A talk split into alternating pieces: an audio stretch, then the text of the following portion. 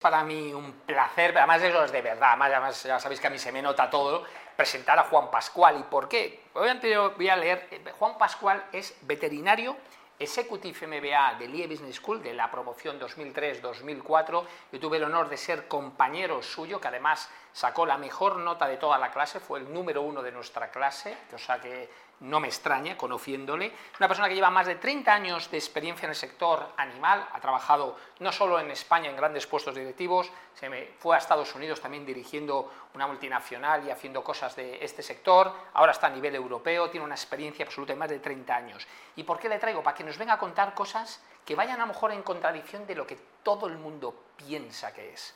¿Qué tal, Juan? Un placer estar contigo. Muchas gracias por esas palabras Nada. Eh, exageradas. Y Qué exageradas. Oye, no he mentido. Veterinario, secretario, y además el número uno, y además yo estaba sentado a tu lado y yo sé por qué lo fuiste. Porque desde luego no he visto a una persona trabajar más seria, más responsable, de verdad. Era un placer escucharte las intervenciones que hacías en clase. Y has escrito un libro que, fijaros, es curioso. Yo sabéis que aquí en Tinku tenemos una cosa, nos gusta ser independientes y contar lo que todo el mundo nos atreve a contar.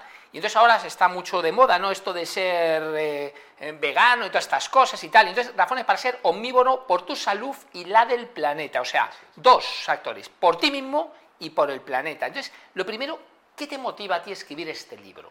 Pues mira, lo has definido tú en tu, editorial. Eh, los medios presentan titulares muy, muy alarmistas sobre la ganadería, que las vacas están matando el planeta, sobre la carne, la carne produce cáncer, y todo esto permea y llega incluso a las escuelas, donde empiezan a recibir los muchachos este tipo de mensajes, e incluso a la clase política. Las escuelas de Nueva York, el alcalde de Nueva York dice que es vegano, que los periodistas le han pillado comiendo pescado en más de una ocasión, eh, ha prohibido la carne los lunes y ha impuesto el menú vegano los viernes. Claro, es que en Nueva York hay miles de chavales que no comen en casa, solo pueden comer en la escuela, y cuando alguien totalmente alejado de la ciencia y influido por los medios y por los titulares engañosos eh, toma ese tipo de... Pensé, digo, algo hay que hacer, hay que contar la otra versión, hay que contar, hay que documentar a la gente. Y eso fue lo que me impulsó. Que además, fíjate, hay una cosa que comparto, lo que pasa es que esto es, difícil explicarlo a la gente. Los que hemos estudiado en la carrera biología y bioquímica como asignaturas, primero son temas muy complejos de entender. Totalmente. Y los medios, lo que tú dices, engañan mucho. Y además la gente ya se genera una cultura, se genera una tendencia que evidentemente, y lo veis por poder, con unos intereses están clarísimos cuáles, y ya de ahí no mueves a la gente. Entonces, lo primero que es la pregunta es, ¿por qué es tan importante seguir, porque somos, ¿vale? Entonces, seguir siendo omnívoros? Pues, y no veganos.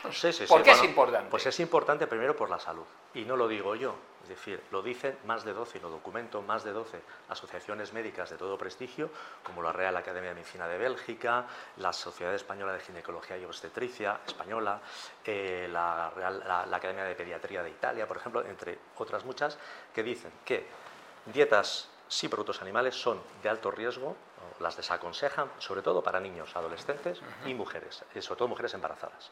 ¿Por qué? Porque hay componentes que no se pueden absorber bien de los eh, productos vegetales, como el hierro, por ejemplo. Hay una auténtica epidemia de falta de hierro en el mundo. El, 30% de las mujeres del mundo en edad fértil, lo acaba de publicar UNICEF, está todo documentado, eh, no tienen suficiente hierro. En Europa está en el 15%. Por lo tanto, es un ejemplo. Hay otras vitaminosis, vitamina B12, vitamina A, vitamina D, productos muy difíciles de asimilar si no es con una dieta que tenga productos de origen animal. Y además somos Homo sapiens, llevamos 300.000 años en el planeta y resulta que en los últimos 30 a alguien se le ha ocurrido que lo que llevamos siendo toda la vida es malo. Exacto. Y claro, lo han contado y entonces ahora hay que ser, pues eso, además, bueno, yo creo también es lo que dices tú, la moda, yo soy vegano. Bueno, es, eh, eh, sí, queda bien decirlo en ciertos círculos, pero vayamos al dato. ¿Cuántos veganos hay en España? El 0,3%. Vale. Se acaba de publicar hace una semana. En Francia, ¿cuántos hay? El 0,3%. Casualidad. Es decir, es una minoría minúscula, muy respetable, muy respetable, pero los demás también. Y no hay una superioridad moral por no comer productos, eh, productos animales. Sí, pero una cosa es que te guste algo, porque a mí, lo sabes, además es muy famoso, yo no me gusta nada el queso, de hecho lo odio, pero una cosa es que no te guste algo, que sea una decisión, y otra que digo que no come queso porque es malo para mi salud, que sería, claro, que eso es el problema. Es que ¿por qué la gente se hace vegana? Por tres razones, por temas de salud, por temas medioambientales o por eh, evitar muertes animales. Las tres premisas son falsas. te haces vegano y ni mejoras tu salud, ni mejora la salud del planeta, ni vas a tener menos muertes animales. Vale, vamos a empezar por la primera. ¿Por qué, por qué no es verdad que mejora tu salud? Es más, la empeora. en algunos casos la empeora, primero porque se empezar a tomar suplementos, porque el nivel de cumplimiento de esa toma de suplementos no siempre es la adecuada, porque no es fácil, tú mezclas en un vaso de agua calcio y pones eh, aceite y no tienes leche. Es decir, la leche está formada de una manera determinada, se absorbe de una manera determinada y hemos evolucionado para absorber así. Por lo tanto, ¿se puede ser vegano? Claro que se puede ser. Hay gente que lo es y es respetable. Pero, cuidado, no es una decisión fácil y de hecho el 84% que abraza esa ideología lo deja en menos de un año. También hay encuestas que lo indican así. Angelina Jolie, Samuel L. Jackson, Bill Clinton, eh, tres ejemplos que lo dejaron. ¿Por qué? Por motivos de salud. Claro, bueno, porque claro, cada vez que se dan cuenta. Y oye, esto de. Porque claro, que además es curioso, porque está un veterinario, un ingeniero agrónomo aquí sentados en la mesa, claro, la ganadería contamina, deforesta y maltrato animal. que Esto es fácil venderlo, claro, estamos maltratando a los pobres animales. Claro, claro, bueno, sí, estamos maltratando a los animales en la raza, eso es lo que se dice, pero bueno, ¿y un, chaval en un piso que no sale? Que se están alquilando pisos de, el otro día, eh, un piso de 13 metros. vamos a ver, el bienestar es algo muy complejo. Aquí todo el mundo opina de bienestar cuando el bienestar es una ciencia. De química opinan los químicos, que son los que saben. Pues de bienestar deberían opinar los que saben, que son los que han estudiado la ciencia del bienestar animal. Entonces a mí me parece que una gallina está mejor volando libre, pues a lo mejor está mejor o a lo mejor se la come un halcón. Entonces ya no está tan bien. Entonces hay que tener mucho cuidado con esas opiniones tan alejadas sin tener una base científica, porque eso, para eso hay científicos que se encargan de estas materias. Claro. O sea, que digamos que esto que cuentan y lo de que contamina y contamina ni contamina ni deforesta. O sea, puede contaminar en algún momento, por supuesto. ninguna, ninguna industria está eh, exenta de, crear problemas. ¿no? Pero cuando hablo, por ejemplo, el 50% del abono que se utiliza en el mundo es estiércol. Sin animales deberíamos construir o multiplicar un 100% las plantas de síntesis química de nitrógeno, por ejemplo.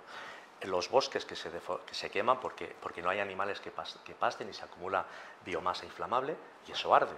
El año pasado en Europa 657.000 hectáreas ardieron. ¿eh? ¿Cuánto recicla el ganado? Es decir, la cerveza. La cerveza, cuando hacemos cerveza, nosotros la bebemos con las maltas. ¿Qué se hace con las maltas? ¿Las tiramos? ¿Las desperdiciamos o se las damos a las vacas? Se dan a las vacas. En un campo de maíz, las palomitas nos las vamos a comer nosotros, los tallos se ensilan, y tú que eres de Galicia, se le dan a las vacas. Es decir, el ganado recicla un montón de cosas, de otra manera sería un desperdicio de miles de millones de toneladas según datos de la FAO. Claro. Lo que pasa es que, claro, bueno, eh, vende, ¿no? Decimos, oye, como vamos a tratar eh, mal a los animales y los ves ahí en las granjas y los ves todo, claro, entonces la gente dice... Pues, pues que a los veganos, parece mentira, siendo veganos lo que les gusta el gore, porque buscan vídeos, eh, en fin, sesgados de países donde la legislación no es tan estricta como lo es aquí en Europa, que Europa tiene unos estándares de bienestar animal impresionantes. Pero oye, yo voy a dar un dato positivo, hay una cosa que me ha alegrado, que solo el 0,3% se lo ha tragado. Sí, sí. Bueno. Pero muchos pretenden. Sí, y hay ese sesgo, de no, como carne. Sí. El tema de bienestar que me decía, hay un dato que, creo que le va a gustar a, alguna gente de la audiencia. Eh, tú no puedes destetar un lechón antes de 28 días de vida. Ese derecho no tiene un niño en Europa. Por ejemplo, claro. claro. Hay que también medir un poco lo que... Sí, bueno, pero una cosa es fácil decir y queda bien y lo otro queda, parece que queda mal, ¿no? Oye, ¿y eso de alimentarse sin carne? ¿Por qué sería malo? O sea, es decir, si una persona decide no alimentar ya nunca más de carne? Pues imagínate que no le gusta. Bueno, eh, hay que matizar carne y productos, porque si no comes carne pero tomas leche y huevos, pues no hay ningún problema, tienes, vale. Pero si eliminas los productos animales de la dieta, eh, vamos a ver, hay muchos, en el mundo, hay según la ONU, hay 2.000 millones de personas que se van a dormir sin hambre, pero sin todos los nutrientes que necesitan, lo que se llama hambre oculta. ¿vale? Ese hambre oculta, ¿por qué está producida? Sobre todo por falta de proteína y de minerales. Y la fuente principal de proteína y minerales son los productos de, origen animal, porque hay muchos minerales y vitaminas que solamente se absorben, aunque estén en las plantas, no las absorbemos. El hierro, por ejemplo. El hierro, tú te comes un niño de dos años, se come 6 gramos de un hígado de ternera y tiene todo el hierro que necesita. Para obtener ese hierro de plantas tiene que comerse 280 gramos de espinacas. Ahora dime que se come antes un niño, 6 gramos de hígado o 280 gramos de espinacas. Y además que las espinacas no lo va a absorber bien. Bueno, hay una cosa que además es bestial. Los niños pequeños sí que hay una correlación entre la buena alimentación y el desarrollo del cerebro. Desarrollo del cerebro, eh, éxito académico, mortalidad, en fin, es que todo eso está publicado por la FAO, por la ONU, por la UNICEF. Hay multitud de datos. Pues cuando alguien me dice que a un niño le hace vegano con dos años, que hay que ser muy cuidadoso con estas cosas. Oye, cuéntame la noticia que estábamos comentando cuando antes estábamos tomando algo respecto a la publicación del, de ese de Inglaterra que dijo del 15, lo que hablaste antes. ¿De Inglaterra? La, sí, la noticia esa que hablabas de que un ha dicho y luego cuando leías no había dicho eso. Ah, sí, sí, sí. Eh, hace pocos días en, un medio muy importante aquí en España salía un titular diciendo, un catedrático de estadística de Cambridge, em, comer, comerse un entrecot supone perder media hora de vida. Eso es. Y luego, leyéndose el artículo en profundidad, lo que decía este catedrático de Cambridge, pero ya ampliado en el artículo, decía, ponía ese mismo ejemplo como un ejemplo de mala estadística. Entonces, lo que era un ejemplo de mala estadística, el periódico lo hizo el titular, denigrando, desacreditando un producto imprescindible, con una falta de responsabilidad, yo creo, absoluta, porque eso es imprescindible en nuestra dieta. Es que eso, para mí, y yo entiendo que oye, que ellos quieran publicidad y está bien hablar del titano, de cosas que atraigan, porque oye, al final ellos necesitan publicidad. Pero otra cosa es utilizar un eslogan para que la gente pueda equivocar. O sea, no se dan cuenta de, la influencia negativa que, pueden crear en una sociedad contando una cosa. Y refuerza cuando alguien, pues una chica, digo chica, porque son, son chicas las que eh, se hace vegana, con los problemas que eso eh, puede acarrear a ella y a sus padres, y de pronto ese titular la refuerza. Entonces eso pues, tiene un impacto, puede tener un impacto social. Y además hay otro sesgo que lo conoces perfectamente, que cuando tú crees algo, absorbes las noticias esas, Totalmente. las usas, oye, aquel que dice que la lechuga es buenísima, por lo que sea, que adelgaza y ya está, sigues leyendo, que, no digo que adelgace, no, no lo sé, pero sigues leyendo sobre esa noticia, noticia, noticia, y cualquier cosa que te refleje sobre eso, claro. Te refuerza. Le decía Mark Twain que es más fácil engañar a alguien que convencerle de que ha sido engañado. Sí, señor. Entonces, esa, frase me encanta porque es, es verdad. Es muy cierta. Y además, yo sabes por qué, y ya no solo por, por ti, porque yo te conozco desde hace muchos años, pero ¿sabes para mí lo que me gusta? Porque es que tú no vendes carne. O sea, es decir, a mí me gusta, yo siempre, siempre me dicen, José Luis, porque yo hablo mucho de la independencia, ¿vale? Y la gente me dice, ¿y tú cómo sabes que alguien es independiente, no? ¿De dónde buscas esa información? Y digo, muy fácil, yo utilizo un, algo, un sesgo, que también puede ser un sesgo, pero cuando alguien me cuenta algo sobre algo que no vende y que no tiene ningún interés, sí, sí.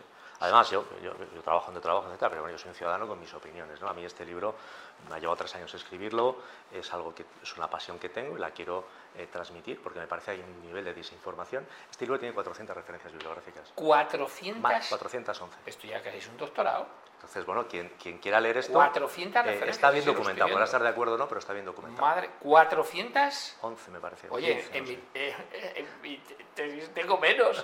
es que esto tiene más Sí, sí, lo estoy viendo, tío. O sea, 411 referencias. Bibliográficas. O sea, todo lo que se dice ahí está bien documentado. Luego, hay, trato bastante el tema también del estatus moral de los animales, porque yo creo que la vida de una persona tiene más valor que la vida de los animales. Hay filósofos que opinan lo contrario. Bueno, pues todo esto está argumentado. bueno, es que siempre una cosa es tratar bien a los animales, que los tratamos bien, y otra cosa es eh, sacar eh, historias de esto. Porque, claro, sí, pero al filósofo que ha desarrollado más el animalismo, y que él dice que una persona impedida mentalmente, su vida vale menos que la de un animal sano, este señor le acaban de dar el premio a la Fundación BBVA. Joder. Bueno, ya. Bueno, cada uno saque sus conclusiones. Bueno, pero hay cosas que quedan bien decirlas. Bueno, por eso hay que explicar un poco más, hay que rascar un poquito más. Para... Y además, fíjate, en tema de animales, dependiendo del animal, le tenemos más cariño o menos cariño. O sea, es decir, hay animales que dicen araña, hay que matarlas porque es araña, porque pica, porque no pican, pero no pican todas. Pero bueno, parece que es negativo, ¿no? Y a otros animales, como que tienen la carita así más bonita, pues hay que protegerlos. Claro, tenemos ahí un sesgo clarísimo. Hay factores evolutivos, ¿eh? no podemos huir de nuestra propia evolución, ¿no? Los, perros llevamos conviviendo miles de años y las arañas nos han estado picando miles de años. Entonces, bueno, pues al final eh, un niño se asusta de una serpiente y no, no se asusta de un, de un cachorrito. Está en nuestro... Estamos programados así. Claro, y tiene una influencia. Pues de verdad, yo lo recomiendo porque es un libro independiente, Razones para ser omnívoro, por tu salud y la de planeta. Y para mí lo más importante de esto es que destruyes muchas falsas creencias que siempre la gente tiene a pensar y además eh, es, cuando conoces un poquito de algo, escuchar tanto, tantas mentiras continuas sobre determinados temas, la verdad es que cansa mucho. Bueno, pues aquí está para quien quiera leer la otra versión y, nada, pues si cualquier pregunta, pues estoy en las redes y me pueden... Pues un placer, bueno, pues ya sabéis, razones para ser omnívoro.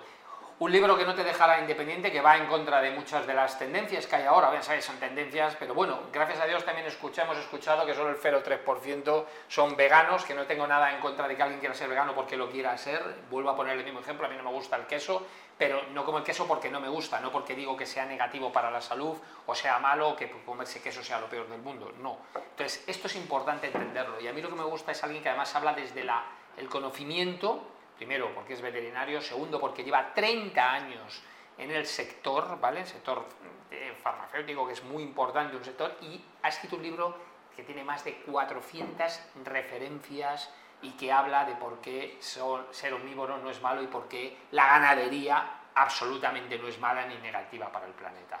Así que nada, ya sabéis, en Tinku seguimos trayendo gente así que venga a contarnos cosas que los demás nos atreven y que nosotros aquí de una manera transparente pues la compartimos. Pues nada, os esperamos la semana que viene.